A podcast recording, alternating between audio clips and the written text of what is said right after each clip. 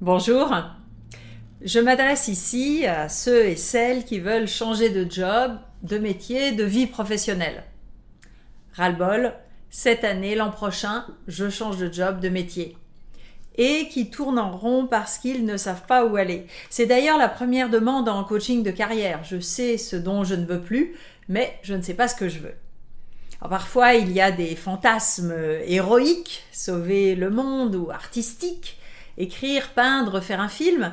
Et aussi, euh, je pourrais changer de cadre et partir retaper euh, la ferme de l'arrière-grand-père dans l'Ardèche. Mais cela se confronte vite à la réalité et cela crée plutôt de la tétanie ou de la paralysie mentale avec alternance de recherches forcenées sur Internet et inertie déprimée.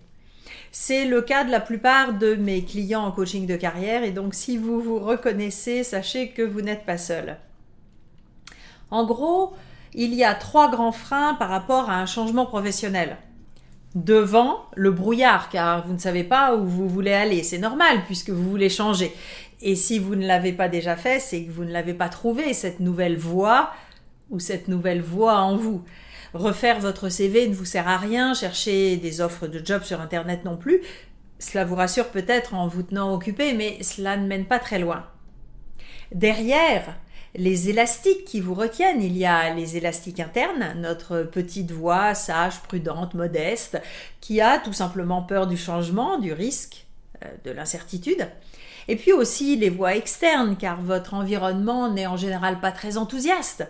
Surtout si vous avez une bonne situation, une hypothèque de maison à payer et parfois des amis qui ont fait des compromis avec leur propre situation et que cela gêne un peu que vous remettiez tout cela en question. Tu es sûr que cela va, tu pourrais peut-être aller voir un médecin, euh, prendre des vacances. Et la réalité prosaïque de la gestion du temps et des finances. Ça prend du temps pour définir ce que vous voulez vraiment, faire votre réseau, tester vos idées, éventuellement refaire des études.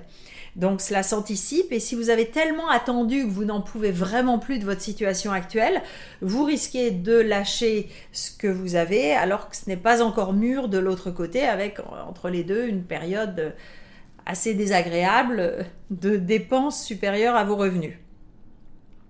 Donc vous êtes là, hésitant, euh, beaucoup vous disent que vous êtes un peu fou de vouloir changer et vous risquez de repousser le problème à plus tard. Un an, deux ans, dix ans. Oh, ça ne veut pas forcément dire que vous ne faites rien. Oui, parfois on attend sans rien faire, style autruche, ça va s'arranger. Ou bien le défaitisme et la déprime euh, prennent le dessus. Mais vous pouvez aussi passer plein de temps sur Internet, lire des tas de livres, mais rester dans votre tête sans passer à l'action, sans tester vos idées, ni rencontrer des gens qui justement font les métiers qui pourraient vous intéresser.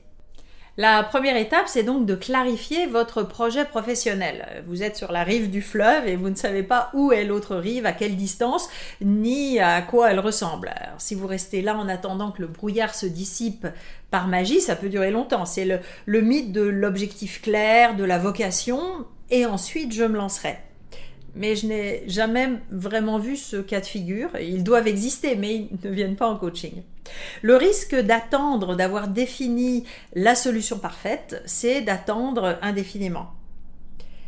Il y a les étapes nécessaires de bilan professionnel, de réflexion sur vos sources de motivation, le sens que vous souhaitez donner à votre vie professionnelle, et vous commencez à dessiner des options.